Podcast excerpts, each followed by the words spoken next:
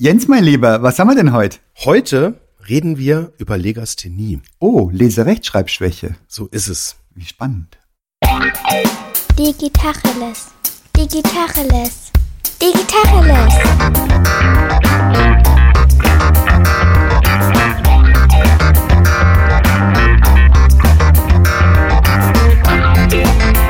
Mein Name ist Jens Wehrmann. Und ich heiße Eckehard Schmieder. Wir haben heute einen Gast eingeladen, und zwar den Tim Bayer. Der Tim wird dieses Jahr 30. Er ist vor kurzem Papa geworden, zum ersten Mal.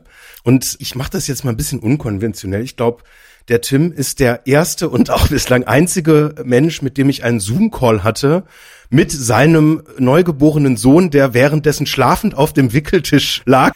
Und der Disclaimer war, wenn er weint, dann vertagen wir uns.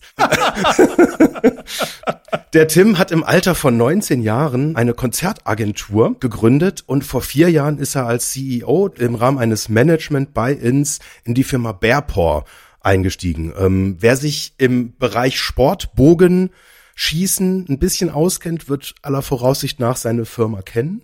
Daher kenne ich den Tim aber gar nicht, sondern ich kenne den Tim über äh, die Entrepreneurs Organization, kurz EO, wo er seit 2020 dabei ist. Und dort ist er seit 2022 Boardmember. Und ich starte vielleicht jetzt mal ganz kurz mit einer Geschichte, wie ich mit dem Tim über das Thema Legasthenie ins Gespräch gekommen bin, weil das war tatsächlich ein bisschen ungewöhnlich, weil der Tim ist einer von zwei Menschen, mit denen ich beruflich zu tun habe, der mir regelmäßig Sprachnachrichten schickt. Also an unsere Hörerinnen und Hörer, die andere Person ist die Franziska Focken, die wir auch schon hier im Podcast hatten, die sich beruflich mit dem Thema Audio auseinandersetzt. Also von daher, da ist es wenig überraschend. Äh, beim Tim hat's mich überrascht und ich habe dann irgendwann mal nachgefragt, du Tim, warum ist das eigentlich so? Und dann habe ich eine ziemlich überraschende Antwort bekommen, hat er gesagt, ja, ich bin Legastheniker und das macht mir das Leben viel einfacher. Und wenn du magst, kannst du gerne auch mit Audionachrichten antworten. Ansonsten auch nicht schlimm, dann lass ich es mir halt vorlesen.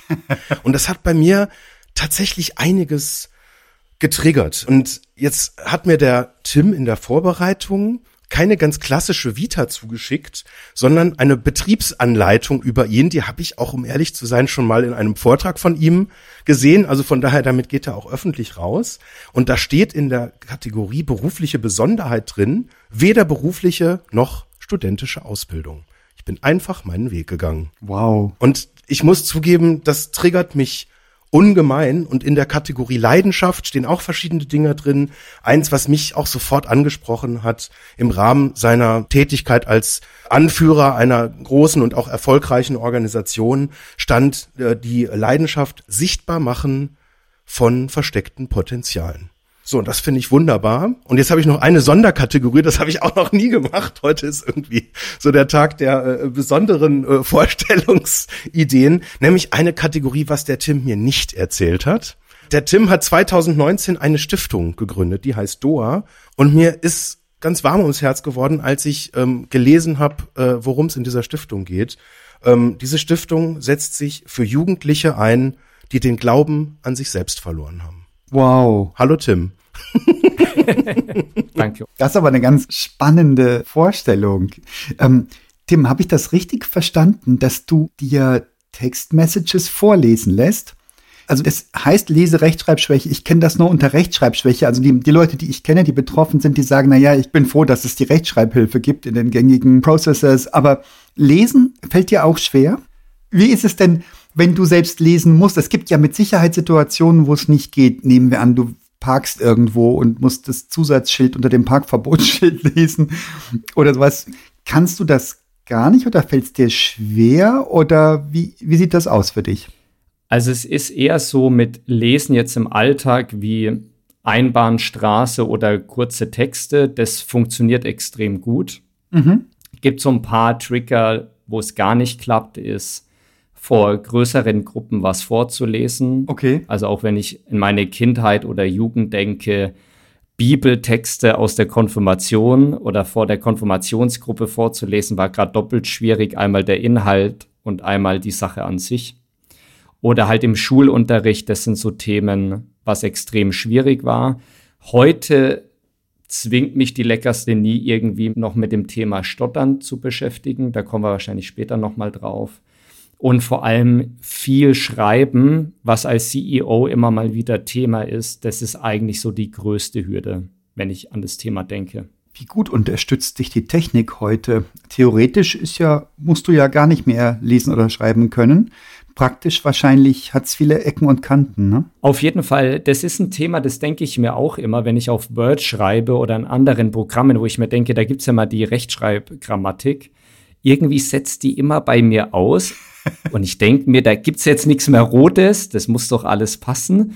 Und dann liest es ähm, meine ja, äh, großartige Referentin, die Steffi, liebe Grüße an der Stelle gegen. Und ich denke mir immer, der habe ich doch ein anderes Dokument geschickt. Also bei mir sah alles super aus und dann liest sie das und dann findet sie dann doch oft viele Themen, also nicht nur Rechtschreibfehler, kennen auch viele Legastheniker da draußen. Da fehlen dann einfach ganze Wörter manchmal. Weil ich dazu neige, im Kopf schneller mitzudenken, schneller im Monolog mit mir zu sprechen, wie ich tatsächlich schreibe. Und wenn ich das aber gegenlese, lese ich das eigentlich nicht wirklich. Ich habe es auswendig gelernt und gehe es im Kopf einfach durch. Wow. Und die Augen machen so einen Alibi-Job und lesen das eigentlich gar nicht. Wow. Genau. Aber das brüllt nach einer bitteren Schulerfahrung zumindest, wenn nicht sogar Kindheitserfahrung, obwohl du wahrscheinlich mit knapp 30 zu einer begünstigteren Generation gehörst, als ich jetzt gehöre mit knapp 60, wo wahrscheinlich Legasthenie einfach das ich erinnere mich gar nicht, dass es das gab. Es gab Faule und Dumme mhm. und die, die lesen und schreiben konnten. Und ich wünsche mir, dass du sagst, nee, bei mir war das anders, man hat es früher erkannt und, und so weiter und so fort. Wie war das bei dir? Ja, ich meine, es gibt Faule und Dumme, das kenne ich irgendwo, aber bei mir war es so, und ich muss da wirklich nochmal meine Mutter fragen, wie das denn so wirklich alles war. Mhm. Also ich bin auf die Welt eigentlich als total normales und gesundes äh, Baby gekommen. Bei mir hat sich irgendwann mal herausgestellt, dass ich Probleme mit der Haptik habe. Mhm. Also wenn man mich so leicht gestreichelt hatte oder Sand, also gewisse Materialien, mit denen konnte ich überhaupt nichts anfangen.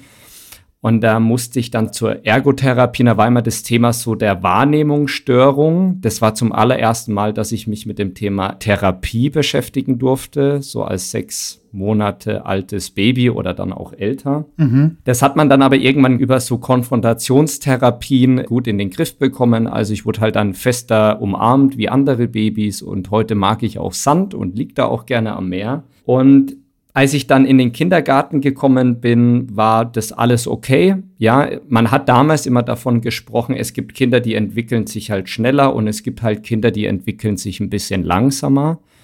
Der Zeitpunkt der Überprüfung, also ob das dann wirklich zu langsam geht, kam aber dann erst in der ersten oder zweiten Klasse. Mhm. Und in der zweiten Klasse kam dann bei mir raus, ich war an der Waldorfschule, also ich war in einem Waldorf-Kindergarten und an der Waldorfschule und wir haben dann in der zweiten Klasse gelernt, Buchstaben zu schreiben. Also eine ganze A4-Seite mal A schreiben, mal B schreiben.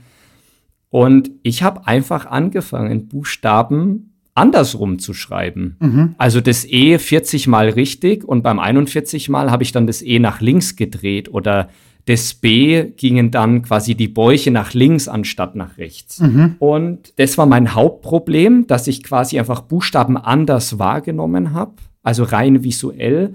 Und mein zweites Problem war, dass ich irgendwann angefangen habe, Wörter real falsch zu schreiben.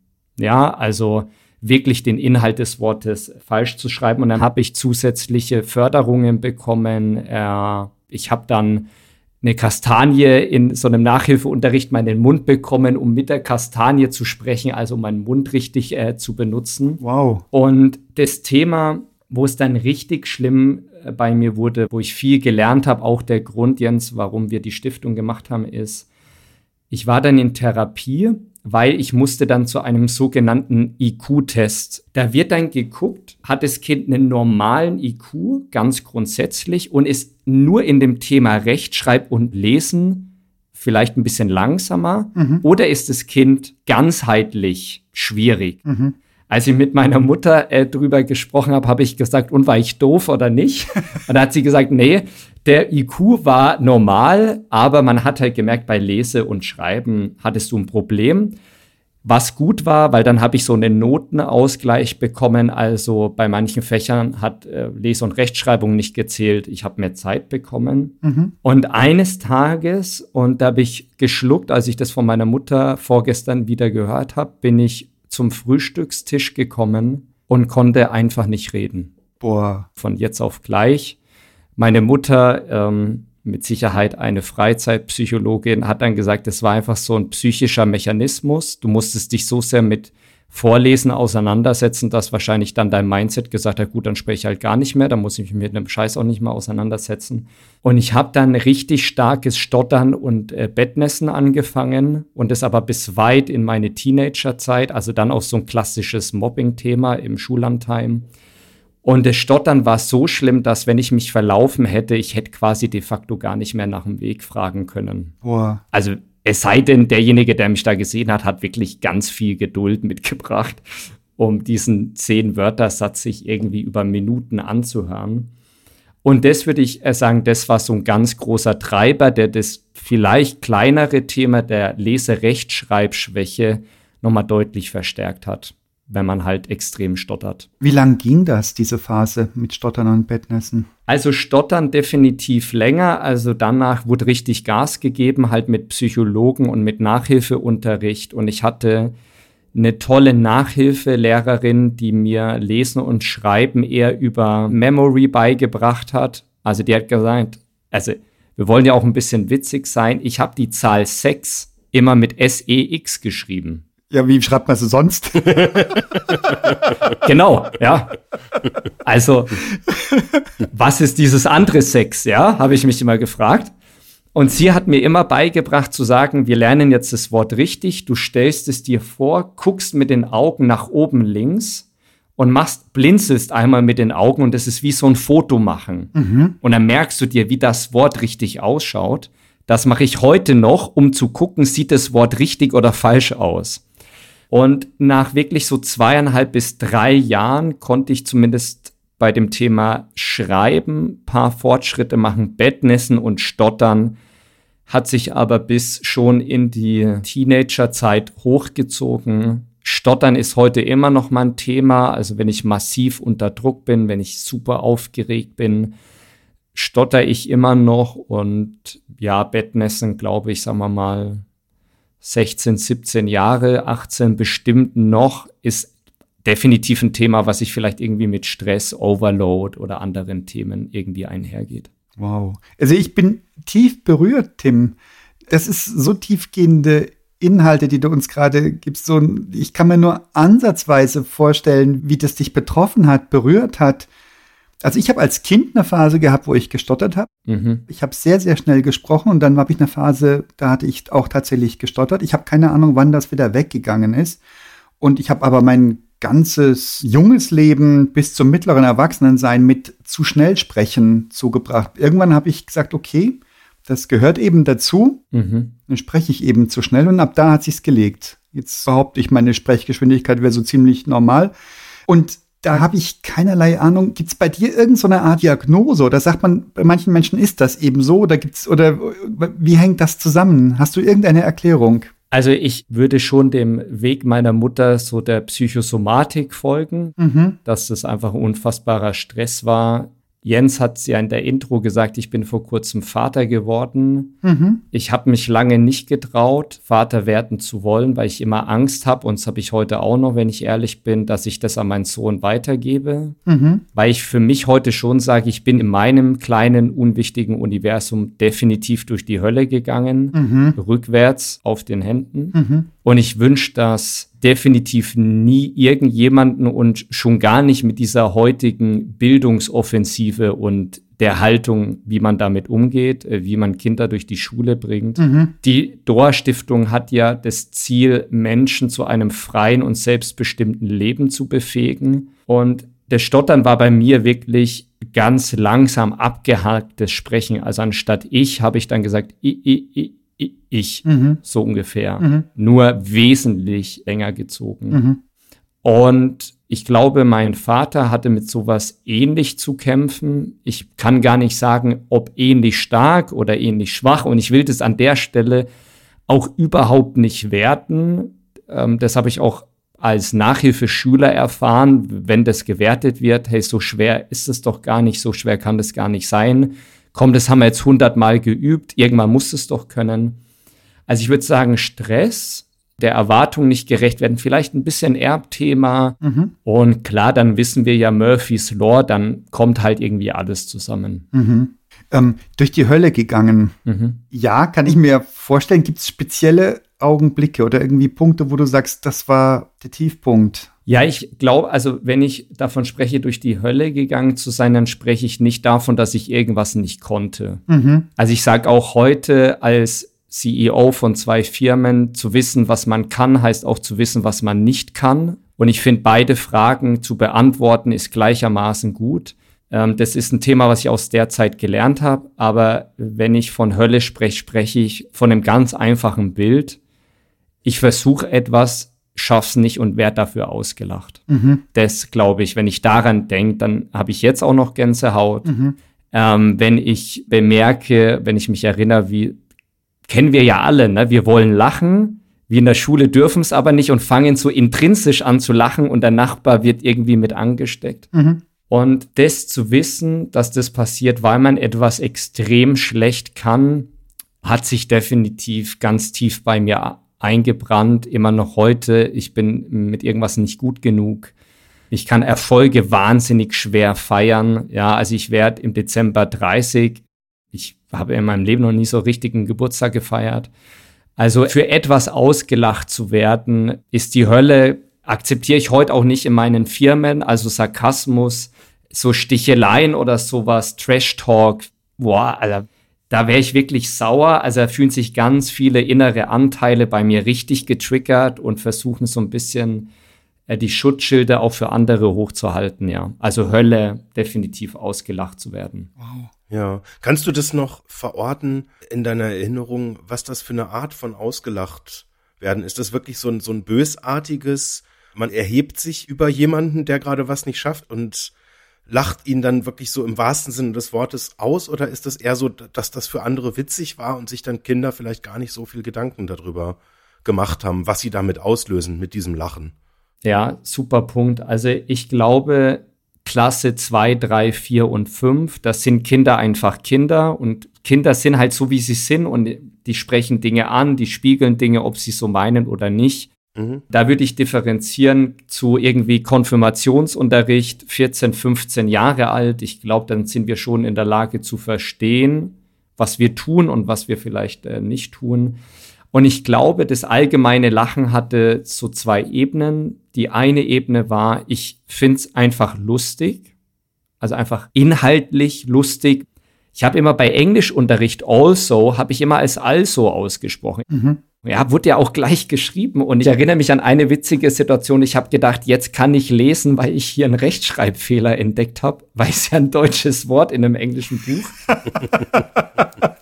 ähm, also einmal so dieses inhaltliche Lachen und das andere Lachen, glaube ich, war schon so, okay, das stellt sich einfach echt blöd an. Und die dritte Ebene, die ich immer noch mitbekommen habe, war einfach so reines Genervtsein was ich heute total inhaltlich nachvollziehen kann, aber nicht akzeptieren kann, ist, weil halt der Depp 15 Minuten für drei Sätze braucht und oh, kann der jetzt nicht mal. Mhm. Ne, ähm, muss das jetzt der Tim vorlesen oder so. Ähm, das waren, glaube ich, so drei Ebenen, an die ich mich da mal heute noch erinnere, wenn ich das möchte. Hat das irgendwann aufgehört? Gab es so einen Kipppunkt? Aufgehört dieses Lachen? Ja. Ja, ich meine, klar, was machen denn Menschen, die sich permanent mit sowas konfrontiert sehen? Man fängt irgendwann an, diese legendäre Backsteinmauer hochzuziehen. Ne? Äh, man versucht Dinge nicht mehr an sich ranzulassen. Ich wurde dann auch definitiv zu einem Art schwierigen Jugendlichen, der dann vielleicht gerne mal angeeckt ist und sich über andere Dinge versucht hat zu profilieren. Und ich habe dann einfach versucht, einen Nebenschauplatz irgendwie zu gründen und habe aber irgendwann mit 16 dann auch entschlossen, dass ich von meiner Heimat weg möchte, also von meiner Schule, von meinen, ich kann nicht behaupten, dass ich Freunde hatte, also von meinem Umfeld und auch von meiner Familie, weil ich mich so sehr festgefangen habe in dieser Rolle, die des Mobbing-Opfers, die des Lekasthenikers, der vielleicht jetzt irgendwie Blödsinn baut, ja, ähm, die Rolle desjenigen, der irgendwie Dinge nicht kann und wollte dann freiwillig auf dem Internat, was total schwierig war für meine Mutter, weil die hat sich gedacht, warum will der jetzt weg? Und ich habe halt einen Exit darin gesehen, dass ich gesagt habe, ich suche mir ein Umfeld, wo mich keiner kennt. Weder in den guten noch in den unguten Eigenschaften. Und ich kann einfach neu anfangen. Und das hat mir viele Freiheiten gegeben. Und ich konnte ein bisschen ein paar Rucksäcke zu Hause lassen und habe dadurch so eine Art Neustart für mich gestartet. Ja. Gab es Dinge, die du besonders gut konntest? Ja, also ich habe heute einen Arbeitskollegen erzählt, dass ich heute mit euch sprechen darf. Und da hat er gesagt, hey, Lekasthenie geht ja auch immer mit einem Genie einher. also es hält sich ja so dieses Klischee, dass Lekastheniker irgendeine andere Sache super gut können. Wird ja immer irgendwie Mark Twain oder Albert Einstein hochgehalten. Mhm. Als müsste man sich dafür rechtfertigen. Mhm. Du bist Lekastheniker, aber hey, kein Problem, Albert Einstein war auch Lekastheniker es gibt, glaube ich, so die Idee, dass man sagt, diese freie Gehirnkapazität in Anführungszeichen, die halt jetzt nicht für diese Kompetenz lesen und schreiben drauf geht, kann man für was anderes nutzen. Ich würde sagen, ich kann mir super gut Dinge merken. Also ich war auch in der Lage, wenn derselbe Text in der Schule öfters vorgelesen wurde, dann konnte ich den auch, aber ich konnte ihn halt auswendig. Mhm. Und ich meine, es gibt Leute, die sagen, ich kann unfassbar gut reden und frei reden. Es gibt keinen Vortrag, wo ich irgendwie ohne Notizen hingehe. Da sage ich aber immer, das liegt einfach daran, weil ich mein halbes Leben lang nicht sprechen konnte. muss das jetzt raus. Und ich muss einfach was nachholen. Ja, genau, es muss raus. Ja. Du, das, das kann nicht der einzige Grund sein. Ich muss auch dauernd reden, aber ich habe früher auch schon immer geredet. Dann ist die Hypothese widerlegt. ja. Tim, äh, du hattest sagt, du hast eigentlich keine Freunde gehabt. Auch eine ganz, ganz bittere Aussage. Wann hattest du denn deine erste Freundin? Äh, meine erste Freundin hieß Anna und ich glaube, wir waren mal für ein paar Wochen zusammen. Mhm. Ähm, also ab einem gewissen Zeitpunkt hat sich das bei mir ein bisschen gedreht. Äh, so mit ja, ich würde jetzt mal schätzen 14, 15. Ich bin unfassbar sportlich, würde ich heute sagen. Heute kann ich das mit einem gewissen Selbstbewusstsein sagen. Also ich war immer super beliebt im Sportunterricht. Mhm. Und wenn der Sportunterricht vorbei war, war ich dann doch nicht mehr so beliebt. Okay. Mhm. Also Picking for Competencies haben dann immer meine Mitschüler gemacht. Und also ich meine, ich möchte mit dem Thema so transparent wie möglich umgehen, um auch vielleicht einen Menschen unter den sieben Milliarden zu inspirieren, das aufzumachen. Ich könnte heute gar nicht sagen, ob ich wirklich Freunde habe. Ja, also das hören ja Menschen und da gibt es wahrscheinlich wahnsinnig viele, die mit dem Kopf schütteln und sagen, also der hat's ja nicht alle. Ähm, aber ich tue mir heute noch wahnsinnig schwer, Freundschaft für mich in einer gewissen Art und Weise zu definieren, weil ich halt ganz viele dieser jugendlichen Freundschaftsgeschichten gar nicht so erlebt habe. Mhm. Ja.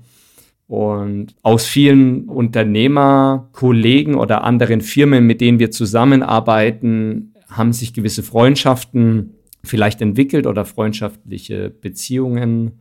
Ähm, aber so wirklich Freundschaft ist ein Thema, was ich sehr schwer noch für mich greifen kann. Bekanntschaften kann ich super greifen, Freundschaften bin ich noch auf der Suche, wie man das so für sich definiert oder wie ich das für mich definiere. Wow, und ich erlebe dich so zugewandt, offen, ähm, also, äh, atemberaubend offen. Danke. Ja, mit einem Thema, wo, wo andere die Hände beim Kopf zusammenschlagen, vielleicht, beim Gottes Willen. Und also das finde ich krass und das würde ich sagen, ist eine, eine sehr, sehr gute Voraussetzung, um Menschen zu begegnen. Aber wer weiß, was dich im Inneren treibt? Hast du da einen Zugriff? Mhm. Also ist deine Mauer noch da vielleicht? Ja. Ne? Und du hast sie wunderbar eloquent ähm, mit, mit Blümchenhecken und Rosen einge, einwachsen lassen, aber sie ist da und von außen sieht's aus, ach guck mal, was für ein, was für ein offener Mensch. Ja, also ich werde tatsächlich öfters mal gefragt, wie übersteht man sowas? Mhm. Oder wie hast du das überstanden? Und da fallen mir zwei Dinge ein. Das eine ist, ich habe immer oder versuche heute noch einen offensichtlichen Nachteil in einen Vorteil zu verwandeln. Also ich habe mir dann versucht, selber einzureden, dass ich das durchlebe, weil ich das überlebe. Also das Universum oder wer auch immer gibt mir diese Aufgabe, weil ich die einfach schaffe und das hat in mir Stolz erzeugt. Mhm. So, also hey, Tim, schau mal die taffe Zeit, ne, äh, auf dem Pausenhof ausgelacht zu werden, das erlebst du, weil du das schaffst. So, also ich habe irgendwie versucht, daraus so eine Art Berufung zu finden.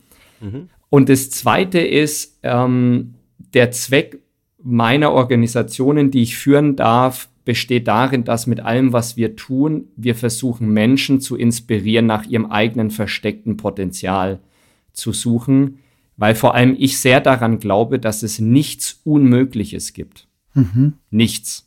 Das ist eine sehr radikale Haltung. Viele rollen da immer mit den Augen, dessen bin ich mir bewusst. Aber ich glaube, in deinem Universum, Eckhard, oder in dem von Jens, ist nichts unmöglich. Und das ist auch eine Haltung, die ich aus dieser Zeit entwickelt habe, wo ich mir gedacht habe, ich erinnere mich noch, wo ich gesagt habe, ich will mal später Unternehmer werden oder das wird vor allem auch mit meinem Vater, mit dem ich heute leider keinen Kontakt mehr habe, der hat dann immer gesagt, sei mal froh, wenn du einen Hauptschulabschluss schaffst oder ein Quali. Mhm. Ja, Spoiler, ich habe den Quali nicht geschafft. Äh, und ich habe immer gedacht, ich schaffe alles, was ich will, weil wer hat denn das Recht, Nein zu sagen? Der liebe Gott? Weiß ich nicht, habe ich noch nicht getroffen. Allah, die Gesellschaft, so what? Ja, also wer sagt mir denn eigentlich im Leben, dass ich etwas nicht erreichen kann, weil ich jetzt Legastheniker bin, weil ich eine Brille habe, weil ich im Rollstuhl sitze, weil ich irgendwie einen an der Waffe habe, whatever, ja? Und das waren immer so zwei Hypothesen, die mich haben gut, ich mit mir selber, gut durch diese Zeit haben kommen lassen und die mir heute natürlich noch unfassbar helfen. Das ist ein so ein zauberhafter Satz. Ich habe mir den hier aufgeschrieben und farbig und bold markiert. Wer hat denn das Recht, Nein zu sagen? Himmel, das ist ein Stück Weisheit. Fuck, nobody. Ja, ja. ja.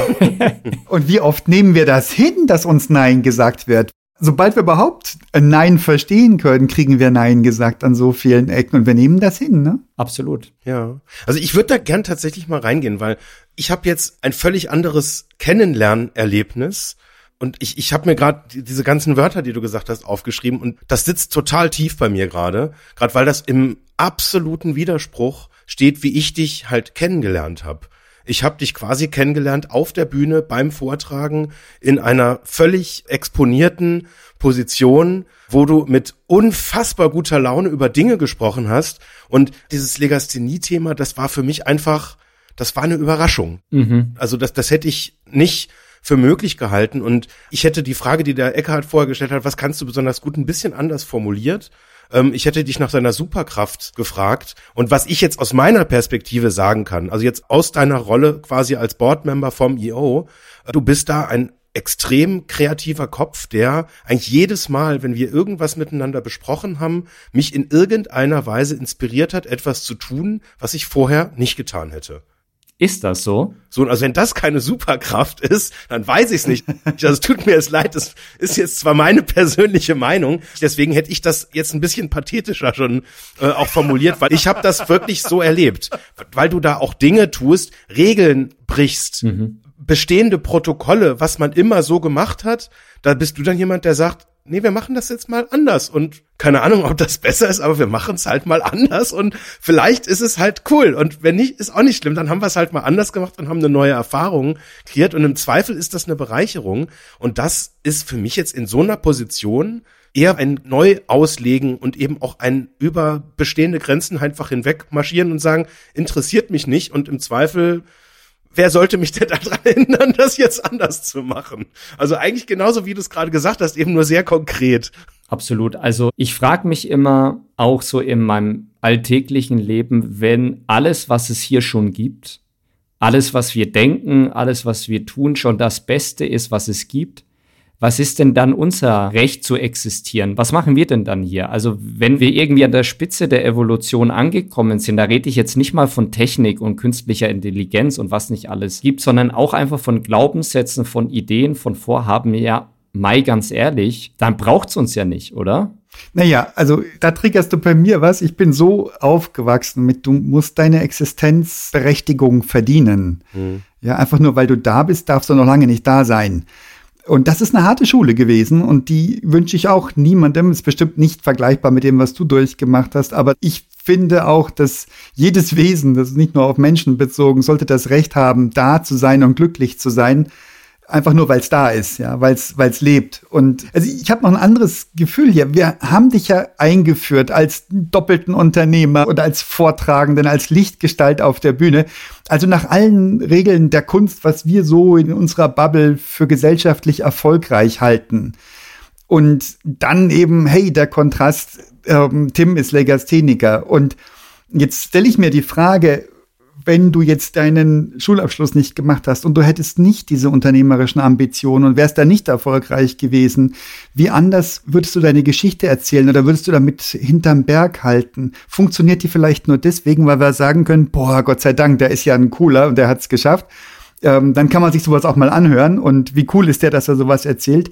Wenn du jetzt, keine Ahnung, Klischeebild im Baumarkt Bretter zuschneiden würdest, mhm. was ja auch ein toller Job sein kann wahrscheinlich, ich habe keine Ahnung, aber eben nicht dieses klassische, das ist ein High-Performer. Würdest du die Geschichte genauso erzählen können? Frage ich mich selber eigentlich. Wie, was antwortest du darauf? Ja, also einen Schulabschluss habe ich noch hinbekommen, nachdem ich dann von zu Hause weg war, also neues Umfeld, neues Glück. Mhm. Aber dabei ist es dann auch geblieben. Ich habe mir damals überlegt, was möchte ich denn machen und was ist, wenn meine Ambitionen scheitern. Mhm. Und dann habe ich gesagt, dann werde ich Nachhilfelehrer für Legastheniker. Okay. Weil ich eben weiß, wie sich's anfühlt. Genau. Also welche Ängste haben die Menschen? Was machen sie durch? Also ja, ich hätte definitiv die Geschichte erzählt, vielleicht in einem anderen Rahmen und vielleicht direkt mit den Menschen, die es betrifft. Und ich würde immer dieses Thema offiziell machen, weil ich es aus das jetzt schon tue. Also von dem Zeitpunkt, wo ich Jens kennengelernt habe, habe ich gesagt, hey Leute, ähm, ich darf mit euch arbeiten, nur dass ihr es wisst, ich bin Lekastheniker, also wundert euch nicht, wenn A hier auf der PowerPoint Schreibfehler drin sind, wundert euch nicht, wenn ich euch was schicke. Mhm. Und ich schreibe das auch Geschäftspartnern, mhm. jedem, ob der es hören will oder nicht, nicht weil ich mich rechtfertigen möchte, sondern eher, weil ich dafür ein Verständnis schaffen möchte, dass das vielleicht genauso normal ist, wie jemand, der nicht im Leben gelernt hat, zuzuhören. Und die Leute immer andauernd unterbricht. So, das wird, das ist vielleicht eine Eigenschaft, die oft akzeptiert wird, ne? Oder, und ich möchte dafür einfach Verständnis schaffen, dass das eigentlich gar nichts Besonderes ist. Hast du da auch schlechte Erfahrungen gemacht? Haben Leute gesagt, nee, dann machen wir mit ihnen keine Geschäfte oder sowas? Naja, mit was ich mich manchmal konfrontiert sehe, ist, dass Menschen glauben, ich nutze das als Mitleid ah. oder ähm, Schutzschild. Mhm. So, ich schicke die Info schon mal vorab, ja. Mhm. Und äh, damit sich der Tim vielleicht dahinter verstecken kann. Das ist was, mit was ich mich äh, konfrontiert sehe. Und ab und zu bemerke ich, gerade wenn ich mit Menschen live spreche, die sich Dinge von mir durchlesen, dass die ein bisschen wenig Verständnis dafür haben, dass die dann sagen, also Herr Bayer, zwei Firmen, ganz ehrlich, Referentin und hm, jetzt ist da ein Schreibfehler drin, also, also muss das denn sein? Mhm. Aber ganz ehrlich, dann denke ich mir, muss nicht sein, ist aber so. Mhm. Cool. Dem, du hattest angedeutet, eine schwierige Vaterbeziehung. Mhm. Du hast deine Mutter mehrfach erwähnt, die hat sich, wenn ich das richtig rausgehört habe, ziemlich um dich gekümmert. Wie ist denn das gelaufen für dich in deiner Wahrnehmung, rückblickend? Also das ist eine super Frage. Ich versuche mich im Leben zu ermutigen, zu sagen, jeder tut das, was er kann und das immer mit positive intent. Also egal mit wem ich mal eine schwierige Beziehung hatte, glaube ich, der hat das Beste versucht. Mhm. Bei meiner Mutter und ich glaube auch damals bei meinem Vater war es so, als ihr erstgeborener Sohn war gerade für meinen Vater super wichtig. Ne? Mhm. Ich habe drei super Schwestern, Lisa, Jule und Anne, und ich habe einen super Stiefbruder, Tom. Da merkt man dann da die Kreativität meiner Mutter nachgelassen, Tim Tom. da hat man dann den leichten Exit äh, genommen, aber ich habe sie gefragt, sag mal, wie war denn das, als ich da dann stand und ihr gemerkt habt, euer Kind kann nicht mehr reden. Und ich habe sie gefragt, schwingt da nicht so ein Thema der Ernüchterung mit? Und da hat sie zu mir gesagt, Ernüchterung auf gar keinen Fall. Das war eher so ein Moment, der Junge kann nicht Lesen und Schreiben und Rechnen habe ich mich auch noch ein bisschen schwer getan, aber ich glaube, da habe ich mich entschieden, was anderes zu machen. Und sie hat gesagt, das war eher das Thema, dass alles plötzlich völlig scheißegal war. Ob der jetzt das E richtig oder falsch rumschreibt, weil der Junge spricht nicht mehr. Mhm. Also dieses Thema Stottern hat so einen großen Raum eingenommen, dass die anderen sekundären Probleme, ne, lesen, ein bisschen schreiben und das B immer falsch rumschreiben, und bei einem Diktat von 100 Wörtern schafft er irgendwie 100 Rechtschreibfehler da reinzuballern, war alles, zumindest für meine Eltern, kein Thema mehr und ich kann mich leider oder auch bewusst nicht mehr so gut daran erinnern, aber auch für meine Schwestern, was ich total verstanden hätte, wenn die sagen würden, ist aber komisch, was ist denn jetzt mit unserem Bruder los? Für die, so der Überlieferungen nach, war das jetzt auch kein großes Thema. Also man hat eher damals, ich habe es mir hier aufgeschrieben, eher viel Liebe und auch vor allem Mitleid empfunden, nicht weil der nicht sprechen kann, sondern weil man mir angemerkt hat, wie unfassbar schwer mir das fällt. Also meine Mutter sagt, man hat dir richtig angemerkt, die Schmerzen, als du diesen Satz versucht hast auszusprechen. Und natürlich triggert es den Zuhörer, diesen Satz schnell zu beenden, nicht nur wegen der hey, jetzt komm mal auf den Punkt Haltung, sondern auch, weil man gemerkt hat, der andere leidet da einfach richtig drunter. Mhm. Aber das macht man nicht, gell? Das habe ich tausendmal gehört. Ich weiß es nicht mehr, wie es bei mir selber war, aber man, man spricht den Satz von einem Menschen, der stottert, nicht für ihn zu Ende, oder? Ich würde heute sagen, ich würde das auf gar keinen Fall machen. Mhm. Ich kann mir vorstellen, es juckt ein verdammt unter den Fingernägeln, das zu machen. Mhm. Und hey, Spoiler, erwachsene Menschen sind auch nur Menschen, mhm. ja. Und Kinder sind auch nur Kinder. Also ich kann total verstehen, wenn man so mit dem Fuß das Wippen anfängt und sagt, ey, Junge, ich weiß, was du sagen willst. Das Fußballspiel war super, sag's doch jetzt einfach.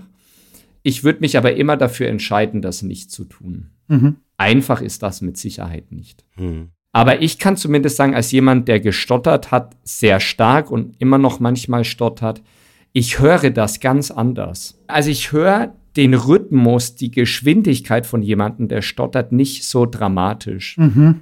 Also ich habe da eher Verständnis und ich nicke dann so, aber nicht so aus einem Verkaufstraining raus, immer nicken, ne, immer Spiegelneuronen aktivieren, sondern ich durchlebe das richtig mit. Mhm. Und ich glaube, jemand, der gar nicht die Erfahrung gemacht hat, neigt dazu, vielleicht eher einen kurzen Geduldsfaden zu haben. Ich nehme das aber nicht so wahr, weil ich einfach weiß, wie es ist. Ich, ich würde gerne noch mal so in diesen Bereich ein bisschen äh, tiefer reingehen, ob du jetzt auch in deinem beruflichen Umfeld jetzt auch eher äh, Leute um dich hast, die auch ein ähnliches Thema haben, oder ist das völlig unabhängig? Also natürlich dadurch, dass ich es öffentlich mache, gibt's immer mehr Menschen, die mir das teilen, mhm. die sagen, mich beschäftigt es auch, oder ich habe Nachbarn oder ich habe eigene Kinder, die das beschäftigt Hast du irgendeine Idee? Hast du irgendeinen Tipp? Und klar, dadurch, dass ich halt mich super berufen fühle, obwohl ich mich überhaupt nicht wichtig nehme, die Flagge hochzuhalten, dass jeder sein freies und unbestimmtes Leben leben kann, haben wir schon vor allem im HR auch ein bisschen die Haltung, uns für Leute zu entscheiden, auf die vielleicht nicht alle wetten würden. Ja. Schön ausgedrückt. Ja um es einfach den Leuten zu zeigen. Kannst du das konkreter sagen? Weil ich habe da auch eine sehr starke Meinung zu, aber ich würde jetzt erstmal gerne deine Perspektive darauf hören. Was meinst du damit, auf Leute zu wetten? Also ich würde es unter der Unterschrift zusammenfassen, ich vertraue mehr auf künftige Potenziale als auf vergangene Erfahrungen. Mhm. Also sagen wir mal, Checklisten, Lebensläufe schaue ich mir nicht an. Es ist mir völlig scheißegal, ob jemand in Stanford studiert hat oder in Unterhaching an der Grundschule oder an der Volksschule war oder wie auch immer die heute heißen. Ich traue exakt jedem dasselbe zu und zwar alles. Mhm. Und ich schaue vor allem bei Mitgliedern darauf, mit welcher Haltung sie im Leben stehen, äh, wie viel Mut sie haben, für denjenigen Grad zu stehen, der sie sind. Ich schaue extrem auf persönliche Stärken. Also ich schaue mir einfach an, was kann derjenige einfach verdammt gut und ich gucke mir nicht an, was er vielleicht äh, nicht so gut kann.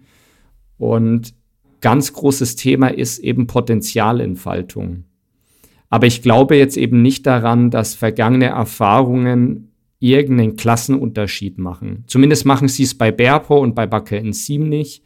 Würde mir natürlich wünschen, dass die Haltung auch ein bisschen mehr äh, in die Gesellschaft Einzug findet. Ja. Ich habe mal äh, ein Buch über das Thema gelesen, also ein Buch über Legasthenie, schon ein bisschen älter, ähm, auch von jemandem, der dasselbe auch hat, der auch ähnliche Geschichten in dem Buch teilt, wie du sie gerade geteilt hast, auch mit dem Stottern, auch mit dem gehänselt werden, Mobbing und so weiter. Und was ich äh, ganz spannend fand, was er dann sozusagen für sich auch für, für Rückschlüsse gezogen hat, auch für Erkenntnisse über sich gewonnen hat. Und er hat selber auch dieses Wort Superkraft oder auf Englisch Superpower verwendet, aber der hatte einen Job im Medienbereich als Regisseur und hat dann einen, einen Selbstversuch gemacht und hat sich quasi mal selbst unter Ritalin gesetzt und hat dann gesagt, er war im Prinzip nicht mehr fähig, ohne seine Superpower diesen Job noch zu machen. Und hat das dann auch versucht, so ein bisschen auseinander zu dividieren und hat dann erzählt, dass ein durchschnittlicher Legastheniker etwa das 400-fache an Wahrnehmungskapazität hat und dass in diesem Job als Regisseur er im Prinzip Dinge wahrnimmt, die passieren im Unterbewusstsein, die, wenn er quasi das Ritalin nimmt, was diese Aufmerksamkeitsspanne einfach reduzieren kann, dann funktioniert diese intuitive Wahrnehmung nicht mehr und er verpasst ganz viele Dinge und kann diese Situation nicht mehr so völlig intuitiv steuern, wie er es halt vorher konnte. Und das, das hat mich völlig inspiriert und auch jetzt so aus dieser Perspektive, da gibt's eine Kehrseite dieser Medaille. Und dieses, ich meine, Legasthenie ist jetzt ja rein handwerklich einfach eine Überflutung von Informationen und eine andere Art der Wahrnehmung. Jemand keine zweidimensionale, sondern eine dreidimensionale Wahrnehmung. Ja, exakt. So, und, und, und das führt dazu, dass jetzt sowas wie ein Schriftbild im Prinzip einfach suboptimal in der Wahrnehmung ist. Andere Bilder, dreidimensionale Bilder, komplexe Strukturen, bildhafte Sprache. Also das Problem ist jetzt bei ja häufig, dass so ein Wort wie der, die, das zum Beispiel, da gibt's kein Bild, das kann ich nicht zuordnen. Und dass es sozusagen jetzt primär darum geht, wenn ich jetzt überlege, was will ich tun, dass ich mir einen Bereich suche, jetzt zum Beispiel in einem kreativen Umfeld, wo ich eben nicht mit dieser Schwäche die ganze Zeit konfrontiert sind, sondern wo ich bewusst halt danach Ausschau halte, was kann ich denn besonders gut? Und da muss ich jetzt zugeben, da habe ich jetzt auch im beruflichen Umfeld schon auch wirklich fantastische Erfahrungen gemacht. Jetzt gerade im, im kreativen Umfeld oder im Umfeld jetzt auch von Managementaufgaben, wo ich eben tatsächlich auch überdurchschnittlich ausgeprägte Fähigkeiten erlebe und dann teilweise auch überrascht bin, dass dann halt sowas wie Rechtschreibung halt ja einfach unterentwickelt ist. Aber ich komme dazu einer völlig anderen Überzeugung. Also ich wette auch auf diese Sondertalente, aber für mich ist das ein Sondertalent mit so einem Aber und da sage ich aber bewusst, Nee, das Aber ist eigentlich kein Aber, sondern das ist eigentlich eher so eine Frage, wie baue ich ein Team zusammen? Und wenn ich jetzt sage, vielleicht sollte ich jetzt äh, als Zeitungsredakteur nicht unbedingt einen äh, Legastheniker wenn der irgendwie oder als Sparringspartner für Autoren oder äh, keine Ahnung, äh, um jetzt irgendwie lange Texte zu redigieren oder sowas, sondern da gibt's ganz andere Tätigkeitsfelder. Und wenn ich das vernünftig zusammenbaue, würde ich jetzt die These in den Raum schmeißen, da kommen extraordinär bessere Dinge und extraordinär bessere Ergebnisse rauf. Deswegen habe ich da auch nachgefragt, weil dieses auf jemanden wetten, das ist für mich eine total valide Sichtweise und das würde ich auch sofort auch mit Nachdruck unterstreichen. Also da fallen mir zwei Dinge ein, wenn ich dir jetzt zuhöre. Das eine ist, natürlich dürfen wir bei all der Toleranz, die wir für das Thema Lekasthenie oder auch für andere Schwierigkeiten haben, immer darauf achten, welchen Mensch mit welchen Kompetenzen setzen wir an welche Aufgaben. Also ich selber würde mich jetzt auch nicht an die Schreibmaschine setzen, ganz klar. Nicht, weil ich mir denke, Tim, du bist nicht gut genug, sondern weil ich da ein bisschen den Bock zum Gärtner mache. Ich habe aber gleichzeitig die Erfahrung gemacht, dass das Ausdenken von Content, also auch von Texten, verbal bei Lekasthenikern durchaus gut aufgehoben ist, weil die eine ganz hohe Kreativität haben die brauchen halt jemanden, der das, was sie schreiben, Korrektur lesen. Mhm. Also das ist so der eine Gedanke. Und der andere ist ein ganz großer Vorteil der Technik, ist, dass das Thema Lekasthenie im ganz Allgemeinen immer unwichtiger wird. Mhm. Weil natürlich, wenn ich mir jetzt vorstelle, in den 40er, 50er Jahren, man saß an der Schreibmaschine und wenn sie schon die Profis vertippt haben, musste das Ganze nochmal geschrieben werden. Dass ich dann keinen Lekastheniker hinsetze, ist doch ganz klar. Aber das hat ja nichts gegen Lekasthenie oder gegen den Menschen zu tun, sondern das ist einfach eine Effizienzfrage und eine Prozessfrage. Und ich glaube, da darf man bei aller Toleranz auch immer noch differenzieren. Ja, und die Entwicklung, wenn ich meine Kids beobachte, die schreiben sich keine Textnachrichten, die machen, die schicken sich bloß Audios hin und her. Ja. Und haben auch keinen Stress damit, das in der S-Bahn laut anzuhören, was ihnen irgendein Kumpel zugeschickt hat. auf Band gequasselt. Auf Band, sag ich noch. Mein Gott, ganz alte Schule. auf Chip gequasselt hat. Ganz anderer Kontext. und du hast eine Mission, ne? Du sprichst darüber bewusst. Mhm. Du bist hier bei uns im Podcast zu dem Thema. Du tust das, um Menschen zu ermutigen, hast du gesagt. Also, dass das offiziell wird, hattest du gesagt. Also, du willst, dass das nicht totgeschwiegen wird, dass Menschen weniger leiden müssen, einfach weil das ein bekanntes Thema ist, ne? weil Menschen sich darauf beziehen können und sagen können, ja, ich bin halt auch Legastheniker und jetzt wundert euch nicht über die Texte. Habe ich das richtig verstanden und gibt es noch eine weitere Motivation? Ja, auf jeden Fall. Ich würde aber eher sagen, das ist so eine Unterkategorie. Und ich habe mich übrigens, du hast mir echt einen Kindheitstraum erfüllt, Jens. Ich war immer, ich habe früher mal Antenne Bayern gehört und da wurde immer der, der eingeladen wurde, über den wurde vorgelesen, ne? Und man hat den so seinen Lebenslauf äh, geteilt. Und ich schwöre dir, beim Grab meiner Großmutter, ich habe mir damals gedacht, wenn das mal über mich gemacht wird, habe ich es geschafft.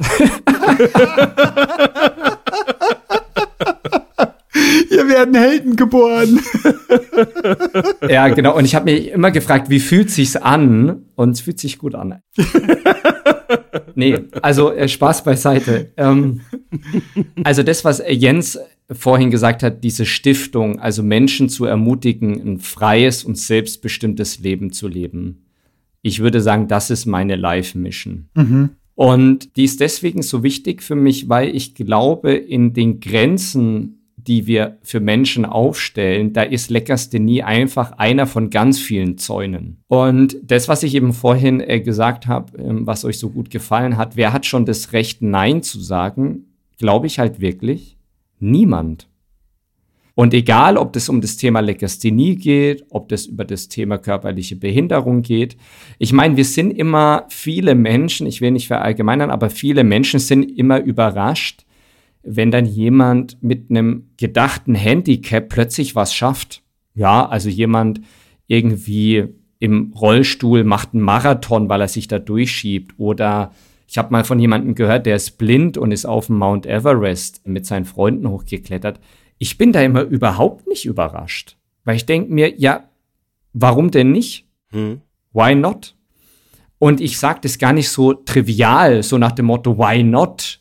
Ne, hey, du willst zehn Minuten die Luft anhalten, why not? Das verstehe ich schon. Es gibt Themen, Naturgesetze, die lassen uns Grenzen erleben. Aber von der Haltung, von dem ich bin bei Punkt A und ich will zu Punkt B, da grätscht mir erstmal niemand dazwischen. Und Menschen dafür zu motivieren, es einfach zu versuchen, da empfinde ich massiv viel Energie. Und ich habe mir früher gedacht, wenn ich mal sterbe als Anführer einer Revolution. Mit Absicht ähm, muss ich abtreten, weil ich eine Revolution gestartet habe, weil Menschen irgendwie Klassen aufbrechen, weil Menschen gewisse Dinge nicht mehr machen, weil Menschen anfangen an sich selber zu glauben.